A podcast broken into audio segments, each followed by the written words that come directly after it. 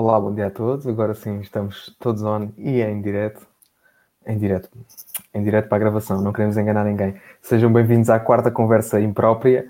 Uh, muito obrigado por estarem aqui uh, connosco, a convite do Chifre e do Gerard, conversa que incidirá sobre o jornalismo e o ativismo. Uh, começo por fazer as apresentações dos meus convidados antes de lhe passar a palavra, numa ronda breve, mas que permitirá conhecer todos os projetos que hoje trazemos para debate uh, e depois contextualizar muito melhor as suas, as suas afirmações. Começando pelas senhoras, apresento-se a Marisa Mendes Rodrigues, é jornalista no Bantuman, licenciada em Ciências da Comunicação pela Universidade Nova de Lisboa e pós-graduada em Jornalismo Multiplataforma pela, universidade, pela mesma universidade, Uh, estagiou em algumas publicações do grupo, grupo Empresa e atualmente colabora com o Bantuman para além de trabalhar numa, na área da comunicação. Uh, passando para o nosso convidado que vem do outro lado do Atlântico, o Oliver. o Oliver tem um, um, sobrenome que ele já nos vai ensinar a pronunciar na sua primeira intervenção, fica já o desafio. Mas nascido em Buenos Aires, na Argentina, é formado em História da Arte, é fotógrafo, editor e mídia ativista. Vem em representação do coletivo Mídia Ninja, uh, que muitos já devem conhecer. Uh, por último, uh, mas por razões da aleatoriedade apenas, temos o Francisco Pedro, que é jornalista formado na ESCS, desempenha a profissão em modo freelance e, digamos assim, complementa com o seu trabalho de ativista na, no coletivo A Terra. O Francisco vem, neste caso, representar o Jornal Mapa, um jornal, um jornal de informação crítica com edição trimestral e que, por sinal, é parceiro do Shifter. Já é habitué nestas conversas. Muito obrigado a todos por estarem, por estarem nesta conversa. Obrigado por terem aceito o nosso convite. Eu queria começar, talvez, uh, por aqueles que trazem para o seu próprio nome uh, parte do tema da nossa, da nossa conversa. E o Oliver já deve estar a imaginar que é da mídia ninja que eu estou a falar, uh, porque o seu conceito é mesmo esse, e creio que foram um dos primeiros mídia pelo menos na lusofonia, a embandeirar com esse conceito de mediativismo. Eu queria começar precisamente por aí, Oliver. Queria-vos perguntar que na mídia ninja é muito raro nós vermos algum do vosso trabalho descrito como jornalismo e vemos muito uh, este termo de mediativismo.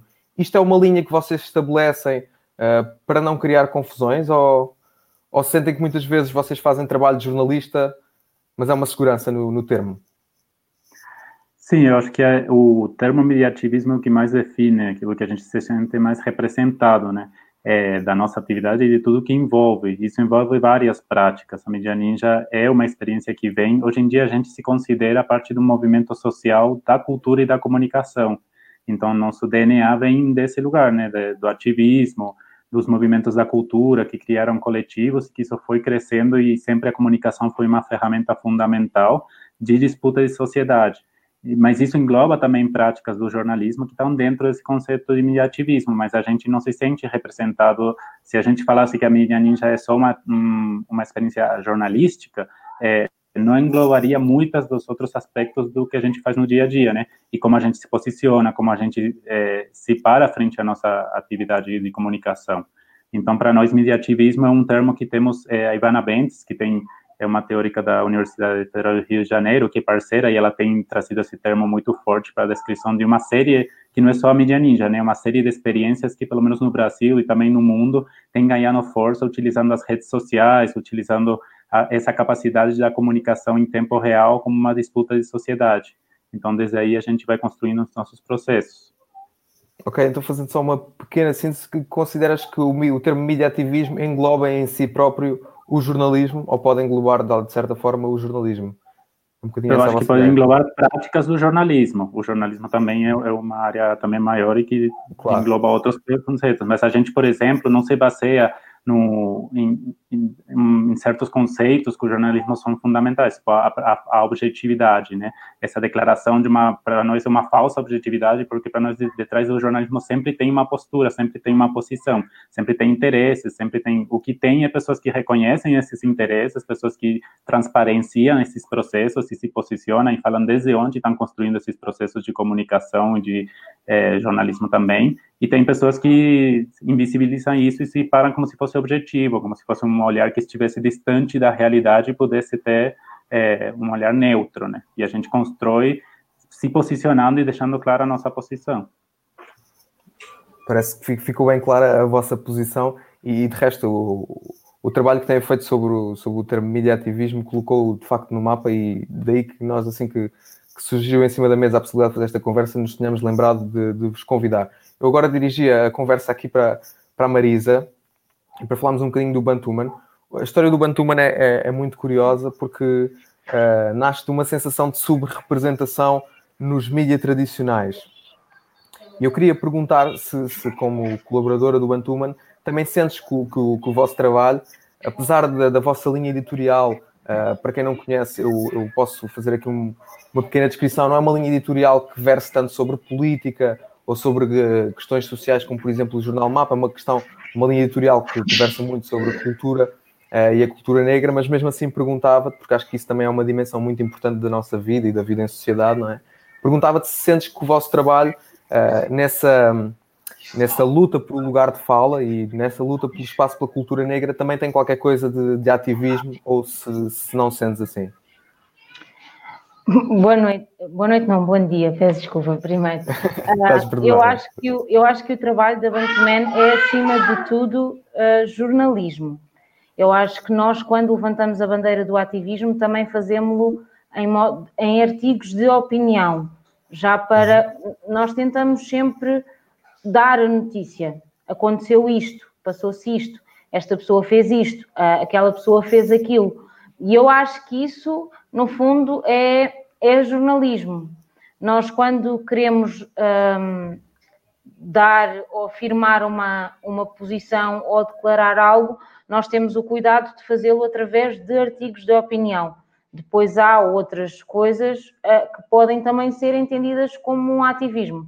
No caso do Bruno Candé, que é o exemplo mais recente que nós temos, nós publicámos uh, o manifesto, uh, que juntou alguns atores que se pronunciaram.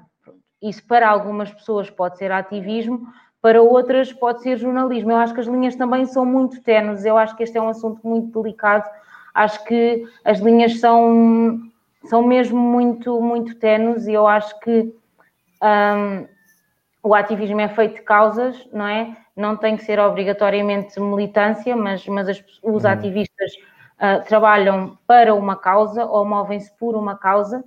Uh, no jornalismo não há uma causa propriamente dita, mas há essa obrigação para com, com a verdade, para com a isenção. Então, eu não sei até que ponto um, é que eles uh, se separam, mas também é, não sei até que ponto é que eles se encontram, peço desculpa, uh, mas também não sei até que ponto é que eles estão assim tão distantes um do outro.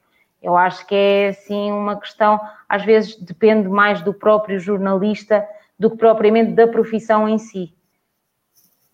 Ok, deixa-me só fazer aqui uma, uma, um pequeno parênteses para dizer que se a questão não fosse delicada, não estaria nos conversas impróprias. Sim, Nós aqui sim, queremos sim, mesmo, sei. Queremos mesmo ir às conversas uh, delicadas e deixar mesmo os próprios jornalistas, nós que estamos habituados mais ou menos a falar sobre isto, às vezes a ficar um bocadinho sem pé, porque também sentimos que é um um bocadinho um exercício de jornalismo, de se questionar e sem pudores de, de trocar aqui sim, umas impressões. Sim, uh, o objetivo é mesmo esse, mas se for para deixar as pessoas confortáveis, também é uma conversa de amigos, não é isso que se pretende. E, e, por acaso tu estavas a dizer que são linhas que, que, se juntam e eu já estava preparado para dizer que também é difícil ver onde é que se separam, mas tu acabaste por completar o teu raciocínio e dizer aquilo que, que eu estava preparado para, para dizer em, em seguida. Francisco, o jornal Mapa uh, é um jornal que, que quem lê uh, percebe que tem uma linha editorial que tem algum pendor político, uh, se, calhar, até podemos dizer muito pendor político, até na forma, na vossa estrutura tem uma grande participação, por exemplo, de coletivos e de cooperativas, o que, o que em si só já aporta alguma dimensão política, nomeadamente aos temas que são tratados, à forma como são tratados. curiosamente, o vosso, a vossa descrição é uma descrição que, tal como a da mídia, ativi, uh, mídia ativismo da mídia ninja, também sempre me ficou muito na cabeça, que é um jornal de informação crítica. Uh, consideras que essa, uh, essa dimensão do ativismo que vocês, eu que conheço o projeto próximo e conheço as pessoas próximas, sei que vocês não a negam, consideras que se relaciona muito com esta dimensão de, de informação crítica? e de ter uma postura sobre, sobre os assuntos? Um, sim, olá. Um, eu acho que as duas coisas que juntam as pessoas do, do, do coletivo, por um lado é esta um, alguma paixão pela informação, pelo informar de forma crítica, de fazer as pessoas pensar e refletir, e uma paixão por, por aquilo que é uma, uma sociedade livre de opção e, e, em que não há estruturas e seres humanos que se exploram uns aos outros. Então, uh, o produto jornalístico vem dessa, dessa fusão e, e o espaço, ocupar este espaço é importante, sobretudo porque, porque o jornalismo, aquilo que se chama jornalismo mainstream, um, não o faz. Uh, aparece muito mais com, com, com sensacionalismo, com uma telenovela informativa, do que realmente contribuir para, para fazer as pessoas pensar, para dar voz a movimentos sociais. Um, e então, pronto, é, é, esse desequilíbrio enorme que é existirem meios com muito, muito poder que dão o microfone àqueles que já têm poder. Um, torna necessário o espaço, o espaço ser preenchido por projetos que dão a voz àqueles que, que não têm a voz e, e pronto, digamos aos 99% da, da sociedade. A minha, a minha segunda questão, feitas as apresentações dos vossos projetos e conhecido uh, mais ou menos o, o, lugar de onde vêm, a minha segunda questão tem muito a ver, acaba por beber um bocadinho de, das respostas que cada um de vós, de vós deram e também um bocadinho da experiência pessoal do Shifter, uh, porque também é panágio nestas conversas o moderador, visto que também é da área, uh, poder trazer um bocadinho da sua experiência e com isso também uh, enriquecer as perguntas. É uma coisa que nós sentimos muito e até faço aqui um, uma confissão que a ideia desta conversa nasceu numa outra conversa em que a Catarina Carvalho, ex-diretora do DN, Uh, sugeriu que o trabalho do Fumaça, que o Fumaça faz em Portugal, é de ativismo, e, e, seria muito deste jornalismo ativista, então Uh, nós partimos para essa reflexão até para nós próprios. Uh, e nós muitas vezes sentimos, por exemplo, que, que, que, certos artigos que damos e que certas coisas que, que dão, que têm muito esse feedback uh, de pessoas que veem uma conotação ideológica, muitas vezes onde ela não existe, existe apenas um, talvez um sentido crítico de como o, o Francisco nos falava. e o que eu vos queria perguntar é, é se, se, se, sentem que foi uma espécie de um, sacralização da objetividade de que nos falava o Oliver, uma objetividade que se calhar é, é tornou um jornalismo cinzento uh, que fez com que projetos como o nosso, como os nossos, uh, no geral, acabassem por uh, invariavelmente ser mais empurrados para, para as áreas do ativismo, muitas vezes vistos como, como projetos que podem, cá está, cruzar esta fronteira do ativismo. Não sei se alguém quer arrancar com a resposta. Está difícil ter voluntários. Francisco, queres começar tu? Achas que foi o jornalismo cinzentão que, que fez com que os projetos com, com voz acabassem por contrastar? Um, intrigou muito esse, esse comentário de se, realmente se fumaça é ativismo. É porque eu não sei o que chamar jornalismo, o jornalismo, aquilo que chamamos jornalismo, uh, realmente é, é, é mais uma telenovela informativa, como eu dizia há bocado, ou seja, Hum, um,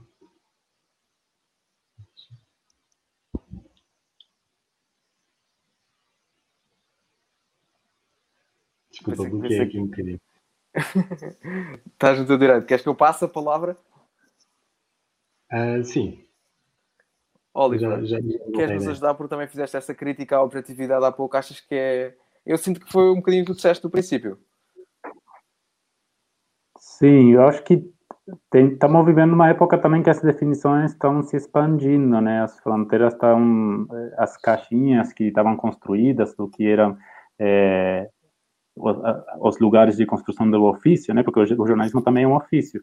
E, e, toda essa construção também foi aparecendo novas dinâmicas de comunicação trazidas também por novas tecnologias, mas também por empoderamento de novas pessoas que produzem é, processos de comunicação que são diferentes e que geram outros tipos de comunicação, que dialogam com o jornalismo, tem pessoas que participam e, e pegam alguns viés do jornalismo, mas também é uma fronteira muito mais expandida num mundo que é muito mais fluido, eu acho. Nas práticas da comunicação, né? Que obviamente tem um compromisso com e tem experiências que tem e outras que não tem, mas acho que todas as nossas experiências compartilham esse compromisso que a Marisa falava com a verdade, com critérios de como fazer esses processos de comunicação, com uma relação com os direitos humanos, com a democracia, com valores básicos dos quais partem esses processos de comunicação mas aí abre um, um leque assim de experiências que vão dialogando em formas diferentes e momentos diferentes. É, eu acho que essas definições hoje estão bem expandidas e, e dá para repensar elas, dá para reformular, porque na prática estão sendo reformuladas. Quando nas redes sociais a gente, por exemplo, parte de processos que é uma rede que conecta mais de 300 comunicadores em rede, comunicadoras comunicadores, né? É, e a gente, por exemplo, tem um, um um processo que pode perder o controle. É, quando explodiu em 2013 os processos de rua assim, no Brasil, que se chamaram as ruas de junho, e a mídia ninja aparece nesse momento com muita força, apareceram milhares de canais que transmitiam ao vivo, e era Ninja Sereia, Ninja Sudeste, e a gente não tinha o controle, o núcleo orgânico que conforma a mídia ninja não tinha o controle desses canais, nem do que era falado nesses canais. Mas para a gente isso fazia mais parte de um processo de democratização dessa ferramenta e perda do controle, e um mosaico de parcialidades também, né? Eram muitos olhares que iam trazendo versões diferentes, onde o, o, o, antigo espectador ou receptor da mensagem começa não só a ser mais crítico, conseguir interagir com as mensagens que está lendo, com os conteúdos que estão sendo produzidos, quanto a participar e gerar seus próprios conteúdos. Então, isso gera um diálogo, porque a pessoa responde num comentário, a pessoa pega seu celular e vai e faz uma transmissão ao vivo própria, ou gera um conteúdo diferente que contrasta com a realidade que estava sendo mostrada. E tudo isso também porque a gente, pelo menos na América Latina, a gente vem de um espaço onde a mídia são poucas famílias que controlam 100% das empresas. Então, no Brasil, um país que tem 200 milhões de habitantes, um país de tamanho continental, você tem seis famílias que controlam mais de 80% das mídias todas, jornais, rádios. Então, imagina a concentração de poder que você tem e a falta de pluralidade de vozes, né? Então, todos os processos que a gente acompanha, tanto na América Latina, tem muito a ver com uma reação a esse modelo de jornalismo empresarial, onde você precisa ter milhões de dólares ou de reais ou de, acumulados para poder ter uma mídia. De repente, com o celular quebrado, com um plano pré-pago, a gente consegue gerar conteúdos que disputam alcance e interação nas redes sociais com essas experiências, né? É, e aí gera um... Para nós foi um marco, assim, a primeira vez que a gente teve, por exemplo, mais interações é, nas redes sociais num dia que foi a, a, votação do impeachment da Dilma Rousseff, que a gente estava trazendo a narrativa de que isso era um golpe contra a democracia e não só uma votação de um processo de impeachment é, seguindo as leis, né? A uhum. gente mostrou um outro viés desse processo e coisas que a grande mídia não estava mostrando, a mídia empresarial. E nesse dia a gente teve um alcance nas redes sociais, uma interação maior que a Rede Globo, maior que o Estadão, que são as grandes mídias empresariais do Brasil, a gente entendeu que era um marco porque uma mídia que vem de baixo para cima consegue disputar conteúdo e sentido com uma mídia empresarial, né, que tem seus interesses também. Mas eu acho que isso não, não deixa de lado o debate sobre critérios de verdade, sobre como a gente dialoga com as fake news, sobre como a gente faz práticas profissionais, sobre como a gente constrói as nossas processos de comunicação. De certa forma, e até um bocadinho uh, bebendo da resposta que, que, que me deste no princípio, acaba até por haver uma certa honestidade no lugar de onde se parte para fazer, uh, para fazer todas essas questões uh, que depois acabam por também ser importantes. Marisa, no caso do Bantuman, eu, eu adaptava aqui um bocadinho a pergunta.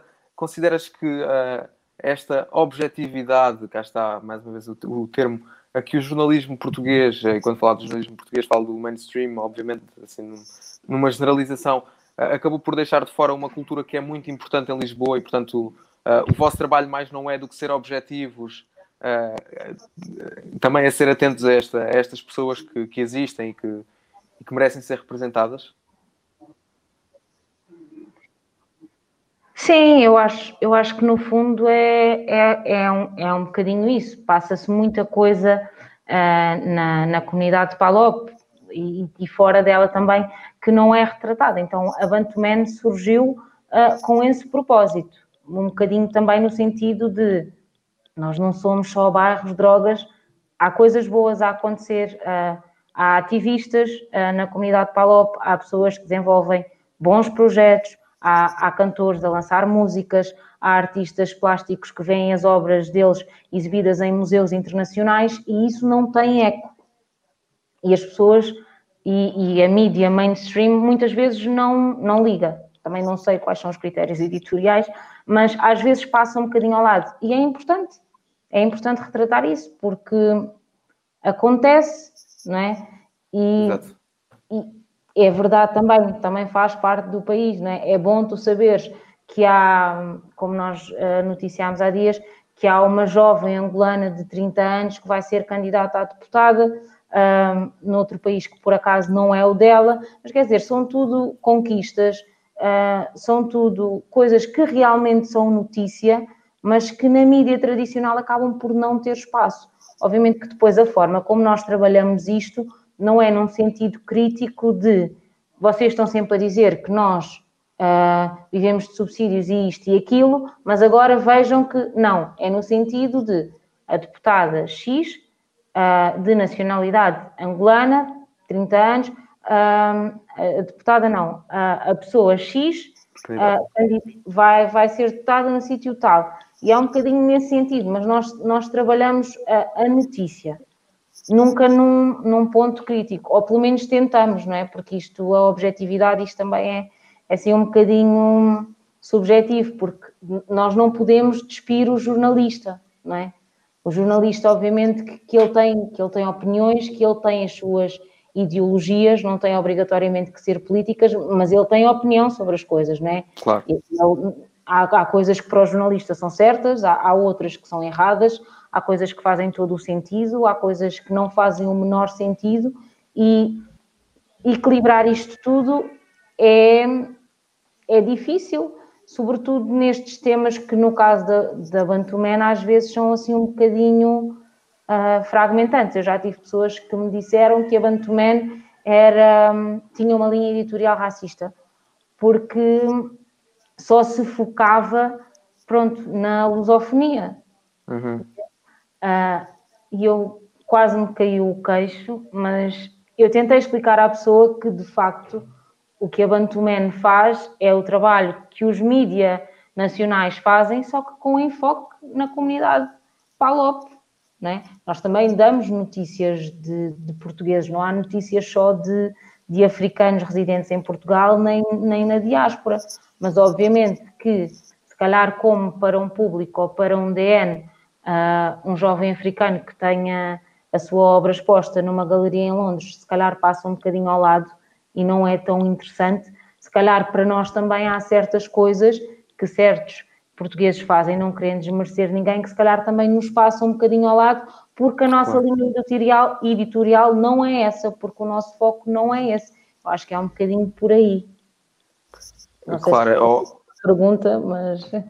Acho que respondeste, respondeste. Estas perguntas também não são de resposta simples, portanto vamos andar sempre aqui um bocadinho a divagar sobre os assuntos e, e realmente a tua, a, a, tua resposta é muito interessante e até tem um bocadinho a ver com esta, uh, com esta relação. Quando eu decidi convidar-vos, uh, Bantuman, para virem até aqui, eu sabia precisamente que era o projeto uh, cuja definição de colar à definição de ativismo seria mais difícil e precisamente por aquilo que tu agora nos vais contando, porque realmente se há esta se este lado na vossa narrativa que eu acho que é extremamente importante e que em Portugal uh, faz muita falta, porque embora não tenhamos a concentração de poder de que o Oliver nos falou que existe no Brasil, uh, que acho que nos assustou aqui a todos, uh, deu para ver pela reação de todos.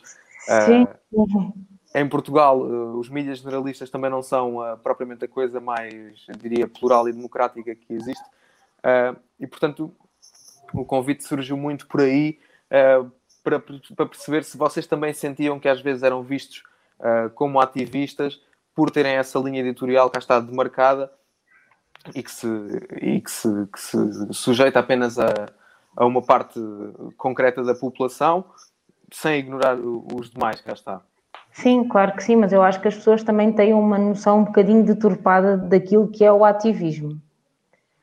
Uh, então eu acho que isso, parecendo que não, depois também causa um bocadinho entropia até na, na percepção que nós temos das coisas. Pois, eu agora até faço aqui a ponto com o nosso ativista, Pedro. Francisco, desculpa. Eu, eu, eu acho que a, a, realidade que o Oliver descreveu é muito mais parecida, é, é muito parecida com o que existe em Portugal. À escala. quatro famílias ou dez, mas são, são muito, pouco, muito poucos grupos económicos que, que uhum. têm todos os meios de comunicação social. E, e mais do que isso, nós, todos nós sabemos ou entendemos o jornalismo como uh, um pilar daquilo que se chama de democracia, não é? Dar informação às pessoas para poderem participar socialmente e tomar a vida social nas suas mãos e poder, em conjunto, uh, em conjunto tomar, escolher um caminho. Um, mas o que é interessante é ver que todos os, os, meios de comunicação social que supostamente são promotores dessa democracia são um, instituições elas próprias antidemocráticas, são autoritárias, ou seja, existe uma, uma hierarquia geralmente muito forte dentro da redação não existe liberdade, existe muito pouca liberdade para cada jornalista, e também estão uh, inseridas dentro desta estrutura perfeitamente capitalista, uh, pronto, com, com um objetivo de lucro e com um objetivo também com um interesse político, todas elas também. Um, daí o interesse de haver esta diversidade, em vez de nos centrarmos neste bloco enorme do, e poderoso, de haver esta diversidade, de, de, que é um exemplo aqui, e de haver, no caso do Jornal Mapa e de, e de vários outros projetos, né, de, de, haver uma estrutura muito mais horizontal, em que as decisões são, são, são tomadas em coletivo e, e, que existe realmente esse compromisso. Uh, no caso do Jornal Mapa, é realmente um compromisso de, de, de vocação, porque é uma, é uma, estrutura completamente voluntária, ninguém é remunerada, é por uma paixão de, uh, de informar, de dar poder às pessoas, de empoderar as pessoas para tomar decisões e para tomar a vida nas próprias mãos. Eu queria aqui também fazer um, um parênteses, mais uma vez, partilhando experiência, partilhando experiência da nossa parceria com o Jornal Mapa.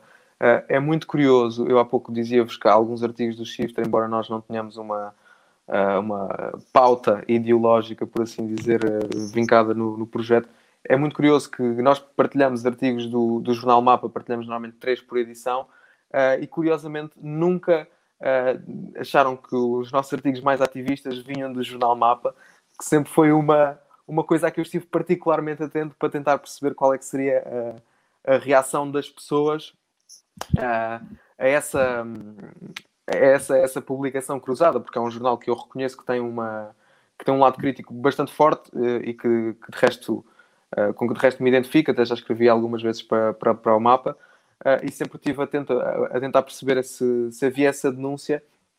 E isso leva-me a outro ponto, que é nós que partimos deste lado de uh, não normativo, digamos assim, uh, às tantas, e, e, e, se calhar começava por ti, uh, Francisco, às tantas até nos esforçamos mais por corresponder aos critérios do jornalismo. cá está, não, não, não, não dizemos aqui critérios de jornalismo nesta assunção de, de, necessidade de ser uma telenovela, como lhe chamavas, mas critérios de verdade, de ouvir o contraditório e tudo isso, do que, do que os outros. Concordas com esta ideia? Que nos esforçamos mais para tentar que não sejamos vistos apenas como ativistas, mas porque o, o, o trabalho seja reconhecido? Uh, no caso do Jornal Mapa, existe grande diversidade também dos autores e das várias pessoas que participam Sim. neste coletivo. Um, o que existe é, muitas vezes, a pessoa que escreve tem uma identificação com aquele tema, sabe sobre aquele tema e está diretamente a escrever sobre uma área em que conhecem que se envolve. E, e na maior parte das vezes isso é claro também para quem lê, ou seja, há uma verdade do qual é que é o ponto de partida. Um, ou seja, mais do que um esforço de, de, uma suposta isenção, existe um assumir de um ponto de partida que é, pronto, que é crítica a qualquer estrutura de poder e qualquer uh, forma de injustiça, e, e, então existe uma tomada de posição sempre. Uh, mas é, é, isso, é um coletivo muito diverso e, um, uma mesma edição do, do jornal tem, tem artigos muito diferentes e posturas diferentes a cada artigo, um, sejam mais objetivos, factos, sejam mais uh, forma de análise. Um, e é isso, essa diversidade é importante também. Oliver, no caso do, do mediativismo e que vocês, uh, vocês então englobam ainda uma, um leque de atividades ainda maior, mas há pouco falavas da, das manifestações de, de, 2013, se não me falha a memória, que por acaso foi quando, foi quando eu conheci uh, a Mídia Ninja, uh, e dessa, dessa saída do controle, tem que haver alguma, alguns critérios para, para vocês conseguirem manter a vossa mensagem uh, credível, não é? Sim, a gente tem tem um, critérios fortes né, e compromissos fortes, como eu falava anteriormente, a gente tem esse compromisso com a democracia, com os direitos humanos, a gente constrói por uma de democratização das mídias, e como também falava Francisco, isso tem muito a ver com como a gente está organizado, como a gente se conforma, né? A Mídia Ninja é uma experiência que surge do fora do eixo, com uma rede de coletivos culturais que vem do Brasil profundo, que gerou uma contracultura, gerou uma rede de festivais, uma série de experiências que já estavam disputando a sociedade, por isso também esse conteúdo ativista, né? É, que já estavam tentando, incomodados com como estava sendo a sociedade atual, desde a cultura, tentando construir uma sociedade diferente, trazendo alternativas na prática. É, e desde esse lugar a gente conforma uma rede que é, é expandida, né? Uhum. Mas tem um núcleo que também está aí levando à frente um, um, um, núcleo de conteúdos, uma linha também, mas essa linha é, é, completamente assim, ela é, a gente fala, por exemplo, que nossa organização não é nem horizontal nem vertical, ela é diagonal. Então, a gente tem uma estrutura com um núcleo orgânico que está muito tempo construindo essa, esse processo e que mora em casas coletivas e que tem uma experiência profundamente coletiva. É, e, ao mesmo tempo, tem uma rede de colaboradores imensa, assim, 200, 300 colaboradores no Brasil inteiro que mandam conteúdos e que vão gerando também. E esses conteúdos vão, vão sendo avaliados sempre por uma curadoria coletiva, né? Nossa, nossa curadoria é um processo coletivo. Então, daí vem que também tem debates para dentro, e daí vem que as nossas próprias identidades também vão marcando a linha editorial. A gente não fala de diversidade, por exemplo, sexual, porque a gente acha que está na moda ou tem que falar. Não, a gente fala disso porque as pessoas que conformam nosso coletivo tem pessoas que são, eu sou gay, tem pessoas que são trans, tem pessoas, enfim, estão representadas. As, uhum. as mana preta estão trazendo a linha que querem construir dentro da comunicação da mídia ninja, né? Então, esse é um mosaico de, de editorias e tal, que tem muito a ver com o que nos representa como pautas, né? É, e daí vamos construindo sempre com uns compromissos e pontos de acordo. E esses pontos de acordo também podem ser colocados em debate.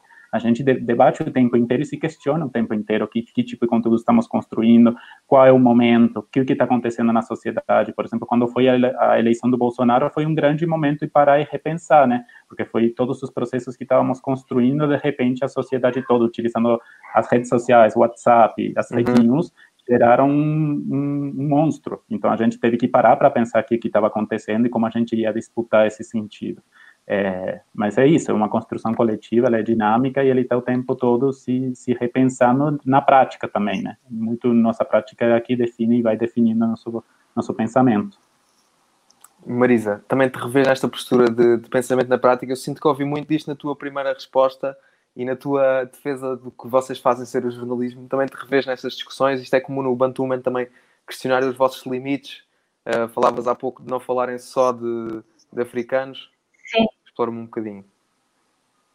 Sim, até porque nós, nós temos liberdade, a, a nossa, a nossa editora dá-nos toda a liberdade para nós propormos uh, temas, e seja para notícia, seja para entrevistas, seja para podcast.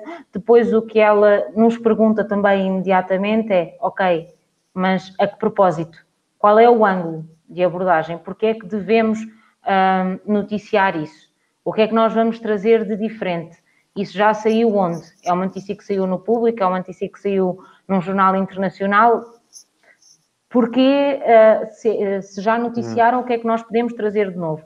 Portanto, também há esta, esta interrogação constante de quais são mais ou menos, eu não digo propriamente limites, mas de qual é o nosso propósito e até que ponto é que certas coisas valem a pena e outras não. E depois, na produção de conteúdo, eu pelo menos uh, tenho o máximo de cuidado de tentar ser uh, objetiva, se bem que eu acho que a objetividade é muito subjetiva. Nós, quando vemos uma fotografia, por exemplo, nós vemos a fotografia pelo ângulo que o fotógrafo escolheu, pelo ângulo que o fotógrafo achou melhor para tirar aquela fotografia. Não é necessariamente a melhor fotografia. Podia, se calhar, se calhar havia um ângulo melhor, se calhar no outro ângulo havia mais luz. Então, e no jornalismo eu acho que também há, acaba por haver um bocadinho uh, destas coisas. Eu depois tenho é, alguns cuidados uh, no sentido de tentar ao máximo tirar os adjetivos. Não usar muito os, os adjetivos. Eu, quando, para dizer que foi uma coisa, imagina, execrável, eu, se eu não tiver uma citação de alguém que diga isso, uhum que eu ache e por mais que eu esteja a escrever e eu esteja a pensar, Como é que há pessoas capazes de fazer isso? Eu no texto não meto. Logicamente que se houver uma citação de alguém, mesmo que seja noutro jornal, mas que eu consiga encaixar e que eu consiga dizer em declarações à imprensa a pessoa tal disse que isto é execrável. Aí eu já meto. Mas eu tento sempre uh, cingir-me aos factos, se bem que às vezes isto não é assim tão fácil, mas cingir-me ao máximo aos factos e deixar um bocadinho de lado uh, os, os adjetivos, né? porque depois a pessoa que lê pensa, ok, execrável, para mim é normal, o que é que há de execrável aqui? Uhum, então eu acho que temos que andar sempre, ok, faço, não faço, e antes de enviar o texto para, para a minha editora, leio sempre pelo menos uma, duas vezes, e pronto, e depois ela trata da edição, mas, mas tenha esse cuidado, tenha esse cuidado de ser imparcial, mas depois quando as pessoas partem do princípio que nós somos racistas, também partem logo do princípio que não há imparcialidade nenhuma e que estamos quase praticamente a dizer em todas as nossas publicações, não, nós somos ótimos, vejam que nós somos ótimos, nós somos maravilhosos. Então, é um equilíbrio difícil, eu acho. Exato. Eu tenho, eu tenho uma teoria uh, sobre os jornais em Portugal. É uma teoria que é meio uma brincadeira, uh, mas que eu acho que também se revê muito no leitor em Portugal, que é todos os jornais queriam ser só um e todos os leitores queriam que houvesse só um jornal. E, portanto, não conseguem compreender que o Bantuman é uma peça num puzzle da comunicação social que é muito maior e, portanto, o vosso trabalho acaba por incidir sobre uma fatia da sociedade que é específica, como o nosso trabalho no Shifter acaba por incidir sobre coisas que são específicas e isto não nos define uh, por completo. Não é? Nós, as nossas editorias, Uh, temos que tomar dezenas de decisões por dia e há muita coisa que fica de fora e que nós gostaríamos de falar e que, e que acabamos por ter que deixar de fora e isso não faz com que vocês sejam racistas, uh, se derem preferência uh, a um, uma temática em que o protagonista é um africano ou deixam, ou deixam de ser ou o vosso trabalho é menos credível por causa disso. Eu então de brincadeira ia perguntar ao Francisco se vocês no mapa deixariam o execrável. Se for execrável, é execrável.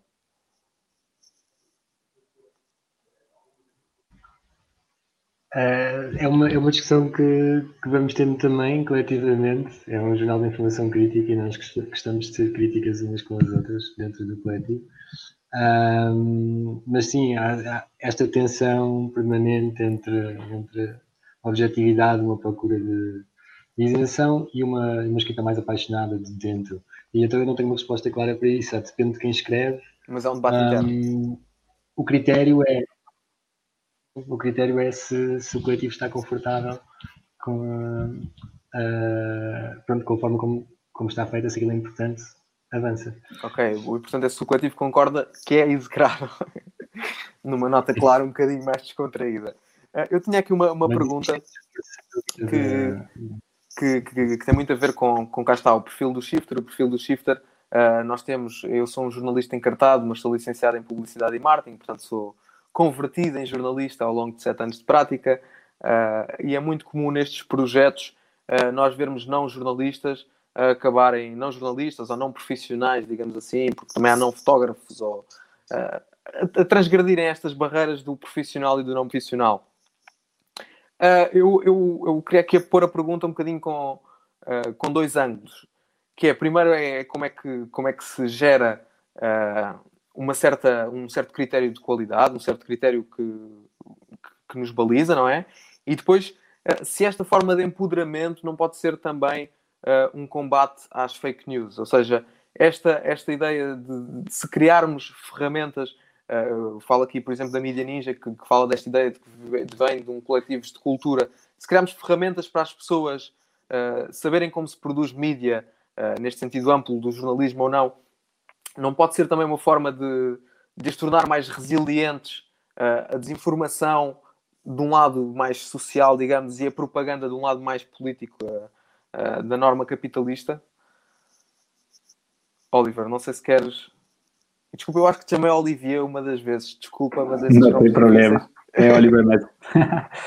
é, sim, eu acho que são processos. Eu acho que todos esses processos que estamos vivendo são implodiu, assim, e, e, ainda bem, né? Todo o sistema que era fixo de o que era ofício, o que era profissional, o que não é, a, a carta de jornalista ou, ou, só pode produzir conteúdo quem estudou, porque tem um, outros conhecimentos também, né, validando, obviamente, o conhecimento da formação e do ofício do jornalista e da profissão do jornalismo é muito importante, mas tem tradições de comunicação que vêm, sei lá, desde os povos indígenas, tem, a gente, por exemplo, construiu junto com o movimento indígena aqui no Brasil, demos formação para uma base de comunicadores que depois construiu uma mídia própria, que hoje é a mídia índia. E a gente aprendeu muito a partir desse processo de formação e de troca, né? Porque tem outro outro pensar e outro olhar para a comunicação desses saberes. E a gente hoje em dia convive, assim, o hacker, o tech, tem muitos conhecimentos que, que trocam a publicidade. Então já começa a ser uma experiência que dialoga. E, e nós tentamos construir sistemas de formação livres, assim, a gente tem uma universidade ninja, né, que é de sistema de formação e troca constante, e a gente tem formado ao longo desses anos gerações, várias gerações de fotógrafos, de comunicadoras, de pessoas que fazem audiovisual, é, e sempre é um, é um processo dinâmico, vivencial, porque as pessoas entendem muito quando chegam para viver, quando entendem nossas casas coletivas, quando entendem nosso processo, é, mas ao mesmo tempo que muito rapidamente gera uma qualificação do processo da comunicação e da disputa da comunicação, né? Então, cartilhas, sistemas de formação online, sistemas, hoje em dia tem muita ferramenta também para você dar uma expandida, assim, uma troca também de conhecimentos uhum. e expandir esses, esses limites. Marisa, no caso do Bantuman, também tem porta aberta a não jornalistas uh, e sentem que isso pode ser uma, uma boa forma de, de ganharem lugar e de ganhar espaço? Sim, sim, sim, claro que sim. Acho que qualquer pessoa que venha com, com vontade de trabalhar é, é bem-vinda, mesmo que não conheça as bases da, da profissão, não é? Mas depois também há um apoio por parte da, da editoria. Claro. Há, há um género, não é propriamente um guia, mas são dadas umas linhas nesse sentido. Só que esta questão da formação, isto também acaba por ser engraçado, porque o jornalismo em Portugal é uma profissão recente então, os jornalistas, assim, mais, mais da velha guarda, alguns deles não são jornalistas de formação, são formados noutras áreas que não, que não o jornalismo ou que não a comunicação. E isso em nada os impede de serem bons naquilo que fazem. Eu acho que quando as pessoas têm vontade de trabalhar e se as pessoas uh, acreditam no projeto em questão, então tem tudo para dar certo, porque também temos bons exemplos de pessoas que são formadas em comunicação e em jornalismo, que são péssimos jornalistas que não dignificam nada uh, a profissão. Então eu acho que a questão de formação é importante para algumas coisas, mas eu também entendo um bocadinho o jornalismo como um ofício polivalente, não é? Tu tens, tu tens jornalistas que trabalham mais a área da economia, tem jornalistas que trabalham mais a área da política. Se tu tiveres uma pessoa formada em política, porque é que ela não pode integrar a editoria de, de política de um jornal? Se ela tiver mais ou menos ideia, se ela já sabe, ela já entende de política, pode não entender tanto de jornalismo, mas a nível de conteúdo, a nível daquilo que é matéria-prima e a nível de, de saber escrutinar e de saber fazer a pergunta certa, se calhar no momento certo, porque também tem conhecimento de causa, se calhar é-te mais útil do que uhum. uma pessoa que vem de jornalismo, mas que tanto está a escrever sobre o lançamento da Apple, depois amanhã está a escrever sobre uma manifestação e a semana passada esteve a escrever sobre o ambiente. Eu acho que se consegue uhum. equilibrar muitas coisas e acho que consegue haver um bom equilíbrio, se de facto também houver um compromisso para aquele que eu acho que é o bem maior do jornalismo, que é vá, a, a verdade e, e, darmos ao leitor aquilo que o leitor merece, que é a informação só. Uhum. Nós só temos que dar informação, nós não podemos entender os leitores como uns mentecaptos e não podemos surgir no sentido de dizer é isto e é isto claro. e é aquilo. Não, passou-se isto tirem as vossas relações, é convosco, se acharem certo está certo, se acharem errado está errado, discutam nos comentários, nós fizemos a nossa parte, só que depois também de acordo com as suas ideologias, o leitor entende a notícia um bocadinho à sua claro maneira. Acho que, no fundo, acho que no fundo é isso. Francisco, reconhece esta dimensão de, de que falava. Uh, eu também creio que no mapa uh, pelo menos da amostra que eu conheço, não são todos jornalistas de, de formação, reconhece esta dimensão de empoderamento e esta ideia de que eh, assim acaba por ser eh, talvez até mais fácil reclamar um certo um, certo jornalismo mais próximo dos factos, como, como falavas há pouco, um certo jornalismo que não, uh, que não olha da redação para o terreno, mas que também olha do terreno para o terreno? Hum. Sim, uh, no Jornal Mapa eu sou dos pouquíssimos formados em jornalismo. Um, e a verdade é que esta carteira profissional trouxe uma brincadeira, uma anedota, enquanto existem pessoas de, a fazer CMTV ou TV 7 dias com uma, com uma carteira eh, profissional, ou há realmente por parte de dentro do sindicato de jornalistas, da comissão de carteira, assim uma transformação radical, ou então o facto de ter uma carteira profissional é, é uma brincadeira, não, não quer dizer nada hoje em dia. E pronto, eu respeito muito qualquer pessoa que seja através do Jornal Mapa ou de outra, uh, de outra plataforma que por este compromisso com a informação, com a verdade, com empoderar as pessoas, como a Marisa estava a dizer, de, pronto, se propõe ao ofício de informação e de construir uma notícia. E, e claro que é uma perspectiva muito interessante quando é a partir da realidade que, essa pessoa conhece e dar voz às pessoas que são, por exemplo, aos movimentos uh, sociais que não têm voz noutros sítios e, de, e pronto, que existe um compromisso não com não com um interesse económico, não com um interesse egoísta pessoal, mas com um compromisso com, com o bem comum e com uma mudança justa da sociedade. E já eu agora, acho que tinhas, diz, diz. Uh, tinhas falado em relação a, a, esta questão importante também das fake news e da, da desinformação, uhum. uh, aquilo que me fez pensar no Jornal Mapa é a questão do tempo, não é? é que ter uma edição de 3 em 3 meses e não ter a pressa de publicar todos os dias e estar sempre a produzir notícias, um, pronto, permite pensar e permite, pronto, já uma pessoa que se permite o tempo de abrir um jornal e ler, uh, é, uma, é, uma, é uma excelente forma de pronto, lidar com esta questão da desinformação e de, e de notícias falsas. Sair do vortex, mais ou menos. Eu, eu perguntava só, Oliver, eh, no Brasil também há necessidade de ter carteira de, de jornalista? Há essa. Não estou mesmo a par, só por, por curiosidade. Dependendo do, do âmbito, okay. sim, dependendo do âmbito. Para você estar num sindicato, por exemplo, sim, para, é, por exemplo, se você quer fazer cobertura no Congresso okay, Nacional okay. Com, como jornalista, você precisa ter uma carteira de jornalista.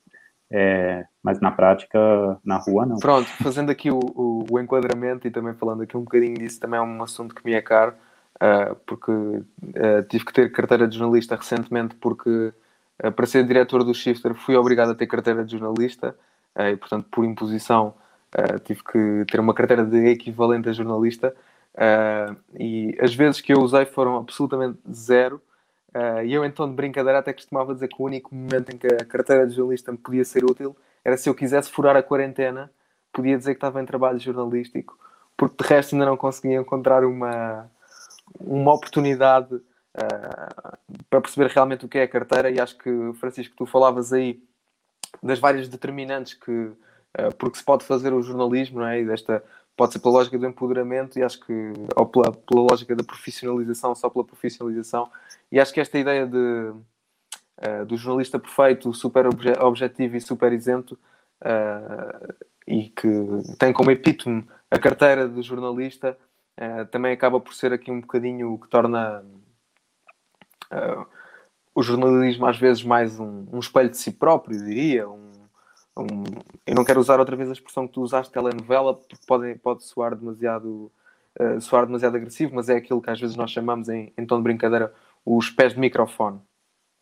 Uh, eu queria agora, estamos aqui a entrar na nossa mais ou menos reta final, eu queria vos fazer uma pergunta agora um bocadinho mais uh, pessoal, porque acho que também é importante falarmos destas coisas. É um bocadinho mais, mas não é demais, pessoal é, uh, e eu, eu pergunto-vos isto quase como uh, conselho pessoal, troca de conselhos aqui um momento, uh, que é eu, eu, apesar do Shifter falar muito de tecnologia e tudo mais, nós partimos deste, deste âmbito que nos identificamos nos três projetos, de, mais do que um compromisso com o mundo editorial, um compromisso com o leitor, de facto um compromisso com a verdade, com ir mais longe, com ir mais a fundo, e muitas vezes é, é muito difícil para mim desligar uh, e reconhecer os limites de onde é que acaba o meu trabalho e onde é que, onde é que começa a minha personalidade, uh, onde é que acaba o meu, os interesses que eu tenho fora do trabalho e começo, começo a escrever os meus artigos. E eu queria, que, queria perguntar-vos um bocadinho sobre isso. Se vocês uh, também sentem por trabalhar em uma área que vos é tão cara e que não é simplesmente uma profissão, neste sentido neutro do termo, e é um, uma coisa quase amadora no melhor sentido do termo, se sentem que, que às vezes levam demasiado trabalho para casa, quais as estratégias que vocês uh, adquiriram por aí, da vossa experiência, o que é que me têm a dizer sobre esta parte da saúde mental que também é tão importante? Se calhar seguimos a ordem, Oliver. Estou a ver já aí com reação. Vamos. Meu caso é, é, acho que é um pouco diferente, né? Porque a gente, eu trabalhei em jornal profissional, eu trabalhei no Clarín e La Nación, no argentino. Eu trabalhava em Clarín e La Nación, uhum. que são os dois grandes jornais empresariais da Argentina. Eu saí dessa experiência para vir morar no Brasil para fazer parte da Mídia Ninja faz uns sete anos. E a gente na Mídia Ninja mora em casa coletiva. A gente na Mídia Ninja é uma é uma vivência totalmente diferente. A gente não tem salário, tem caixa coletivo. Tem várias tecnologias sociais que viabilizam a nossa experiência e que também faz uma disputa comportamental, né? A gente não tem seis horas de trabalho, sete horas, oito, dez, doze horas de trabalho, para depois ter um tempo de ativismo, para depois, com o tempo que sobra, tentar fazer alguma coisa. Não, a gente está 100% dedicado a esse projeto de vida, que é isso, é vida, é profissão, é ativismo, nossas casas é ao mesmo tempo redação, casa coletiva, o lugar onde as crianças estão sendo criadas, é, é tudo numa mesma coisa. E eu acho que também é a possibilidade para mim foi uma grande libertação, né? Quando eu estava no jornal, é, eu me sentia muito oprimido, porque, como o Francisco falava, é uma empresa que responde a regras de concorrência, não tem colaboração, a maior parte é pessoas concorrendo umas com outras, tinha muita corrupção interna, você não estava diretamente relacionado com o que você produzia, ninguém dava um feedback, enfim, tem uhum. vários aspectos dessas empresas que é muito, muito terrível a vida dentro delas, né? E para mim foi uma liberação tudo isso e entrar num processo que é coletivo, que é é, que, que, muda um pouco os tempos e as regras, mas aí também acaba os limites, assim, nossa, eu não levo para casa, minha casa é meu espaço de construção, e isso é a casa e a rua, ativismo e profissão, é, é meio uma loucura, assim, vai, vai mudando.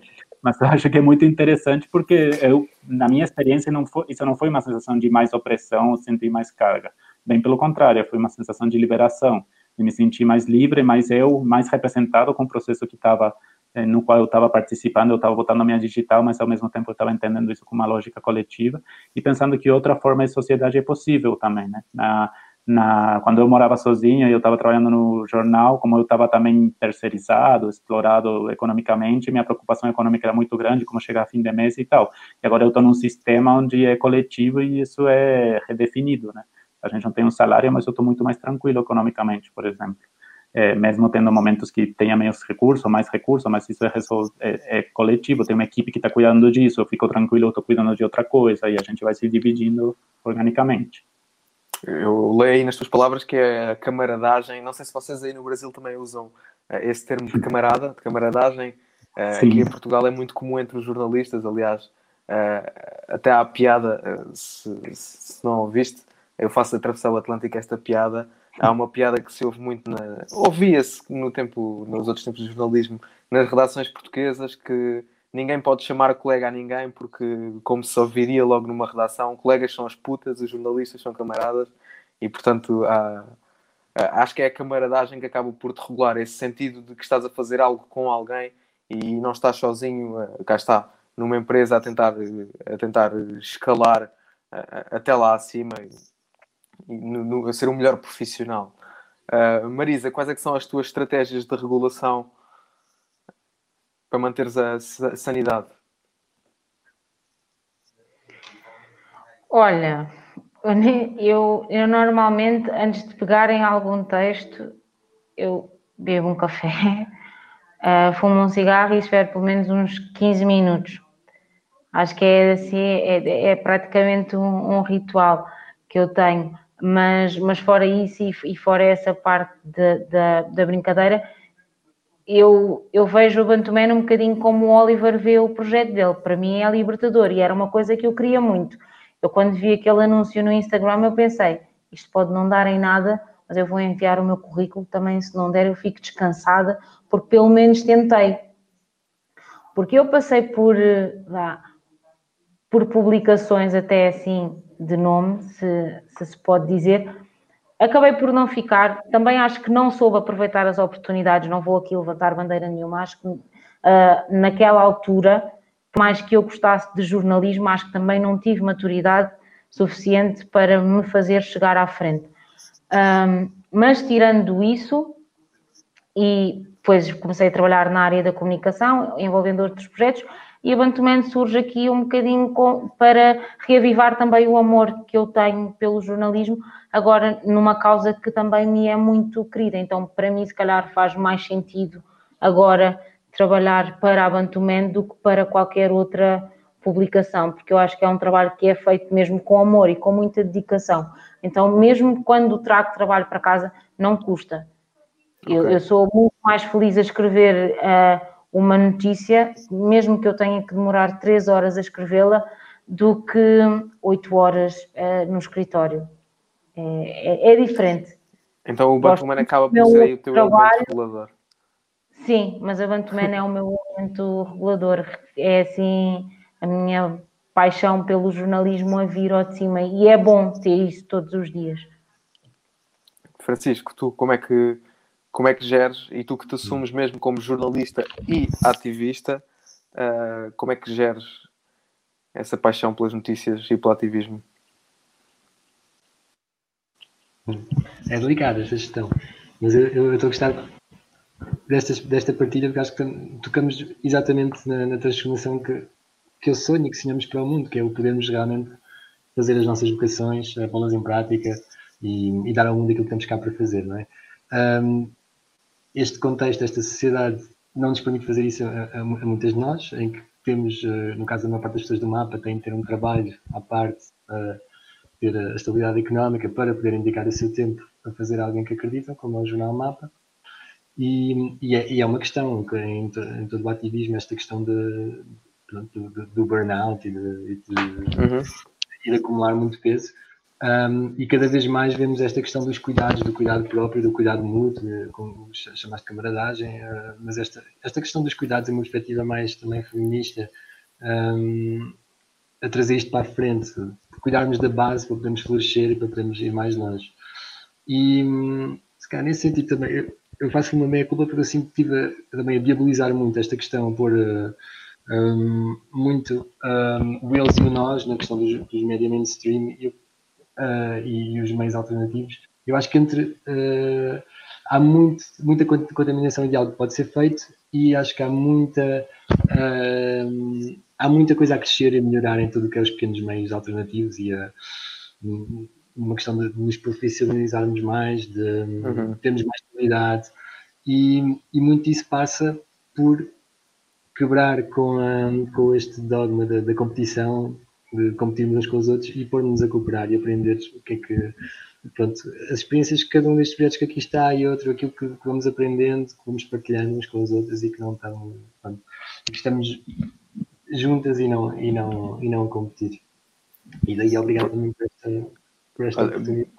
Gostei, gostei bastante desse, desse, desse teu meia-culpa uh, sem teres que o fazer, não, não, não, não, não estou aqui a querer dizer que, que, que se estava a notar essa, esse antagonismo com, com os jornais mainstream, mas também eu próprio também faço a minha culpa que de vez em quando resvala uma ideia para aí e também é importante até pelas pessoas que nós conhecemos, pelos jornalistas que nós conhecemos que estão a trabalhar nestas estruturas, nós fazermos realmente esse, esse parênteses e dizermos que uh, na nossa visão, e o Shifter uh, partilha inteiramente dessa, dessa lógica de cooperação e não de competição com outros mídias. É daí que nasce, por exemplo, a nossa, a nossa colaboração com o Jornal Mapa, é daí que nasce também esta, esta, este, este ciclo de conversas com o gerador e, e já vieram jornalistas das mais diversas áreas e não jornalistas, académicos, e portanto esta ideia de que todos podemos cooperar é sem dúvida uma ideia uma ideia que, que deve prevalecer. Eu gostava só de vos perguntar uh, se têm alguma última mensagem que, que, que queiram deixar, alguma última nota uh, que queiram fazer para esta nossa conversa, que para mim já foi muito inspiradora e deixem-me dizer que serviu um bocadinho de momento regulador de, para evitar o burnout, às vezes este tipo de conversas também de estarmos aqui a ouvir e de partilharmos e de ouvirmos que outras pessoas têm as mesmas questões que nós e os mesmos, uh, que gerir as mesmas tensões, procurar os mesmos equilíbrios, acaba por ser também regulador, portanto agradeço-vos por isso. Fizeram aqui a minha sessão de psicoterapia da semana uh, e muito obrigado por, por terem aceito o nosso convite. Agora deixava-vos, se tiverem mais alguma coisa a dizer, façam favor, assumam o microfone. Alguém quer começar? Já está o Oliver. Vou, está. o primeiro, que já estava na hora. Eu agradecer também, já, já ocupei. Agradecer também, é, é, muito bom poder conversar e também entender as outras experiências né, parceiras, como, como vão construindo e pensando e como a gente consegue dialogar desde lugares diferentes. Eu acho que é isso, é um, é um mosaico de experiências, cada uma diferente, com um DNA diferente, mas que ao mesmo tempo tem muitos lugares em comum, né? E essa ideia de troca, é, como é que você falou de camaradagem? Camaradagem. Porque, camaradagem. E que eu acho que as trabalhadoras sexuais têm muito a ensinar sobre isso, porque trabalhar com trabalhadoras sexuais, elas têm muita camaradagem entre elas. É verdade. É, o, eu acho que esse lugar de troca, de camaradagem, é bem importante, trocar a lógica de concorrência, inclusive entre as nossas experiências, pela lógica de colaboração. E que de, dessa troca que a gente já está fazendo, como vocês mostram, por exemplo, entre o mapa e o shifter, vem uma potência muito grande, porque a gente para de pensar o outro como um inimigo que a gente tem que derrotar e tem que vencer e tem que superar, e começa a ver o outro como uma pessoa que pode colaborar e que pode ter um processo diferente, mas que complementa meu processo, complementa minha visão, complementa minha experiência. Então é muito bom ter esses espaços, porque acho que eles oferecem a possibilidade de nos conhecer mais, dialogar mais e ficar cada um pensando nas provocações que traz a experiência do outro, que sempre é uhum. provocadora e sempre faz repensar o que a gente está fazendo, isso é ótimo. Muito obrigado por isso. Obrigado, obrigado nós. Marisa, tens alguma mensagem final? Queria uh, agradecer o convite, né, porque também é a minha primeira vez neste, neste género, uh, mas é, é muito no, no sentido daquilo que o Oliver disse: é bom haver esta, esta troca, esta partilha, é bom trocarmos experiências, é bom também percebermos o que é que os outros andam a fazer e olharmos para eles como potenciais parceiros e não concorrentes e entendermos que, ok, se calhar se eu me juntar a este, a este ou aquele, em vez de tentar ser melhor que ele, se calhar se, se, os dois juntos construirmos uma coisa maior, se conseguirmos os dois construir uma coisa maior. Eu acho que é um bocadinho por aí, eu acho que isto é importante e necessário. Mesmo que eu não volte a ser convidada, podem continuar com as conversas impróprias que eu acho que faz mesmo falta. Eu acho que são momentos de partilha que são, que além de importantes, são pertinentes também. Este ciclo já está a terminar, mas pode ser que venha um próximo. Este ciclo é só até ao final do ano, mas pode ser que venha um próximo e o Shifter vai continuar a promover essa, eh, essa reflexão com certeza. Aqui, palavra de diretor. Francisco, há pouco já deixaste uma mensagem inspiradora, não sei se tens outra. Não sei se vais chegar ao mesmo nível da outra. Ah, eu queria honestamente agradecer-te a ti, João, e ao Oliver e à Marisa e a todas as pessoas que estão a fazer projetos, neste caso de, de médias alternativos e independentes, por estarem a fazer uh, alguém que acreditam e por estarem a, a presentear-nos com esta diversidade, que, um, com esta biodiversidade mediática, que é aquilo que vai, vai superar uh, estas estruturas um, que, que, que não nos fazem bem nenhum, como são os média mainstream. E, e queria dizer uma coisa muito original, que é uh, assinem o Jornal Mapa uh, para ir a jornalmapa.pt e um, o jornal vive inteiramente da, dos seus leitores e, de, uh, e, das suas leitoras, sobretudo através das assinaturas, e pronto, recebem um pedaço de informação crítica uh, em casa. E mais do que assinar, comentem, deem feedback, proponham textos, uh, são muito bem-vindos. Aproximem-se, não é? Eu acho que às vezes é esta, esta mensagem. Eu uh, queria aproveitar para fazer aqui uma, uma síntese em nome do Shifter, uh, dizer que aquilo que vocês disseram aqui, primeiro foi muito inspirador e depois eu acho que, que há, uma, há uma lição muito, muito grande que podemos tirar, e até o Oliver falou-nos disso, que é esta implosão que nós vivemos, este momento único nas nossas vidas, o próprio a revolução digital, é um momento único também uh, para a camaradagem, para a aproximação, para um diálogo transatlântico, uh, para, para a complementariedade poder ser uma forma de multiplicar, não é? As cópias digitais são infinitas, portanto, toda esta lógica, esta estrutura uh, que estamos a criar tem que ser aproveitada de algum modo e, portanto, eu subscrevo o agradecimento do Francisco a todos aqueles que fazem médias alternativos e, e médias com médias com verdade e trabalham nesta área com, com sua verdade, porque todos podem ser muito importantes. Agradeço-vos mais uma vez Uh, e com certeza voltaremos a, a, conversar todos. Marisa, vais ser convidada novamente, com certeza, porque a tua primeira vez correu muito bem.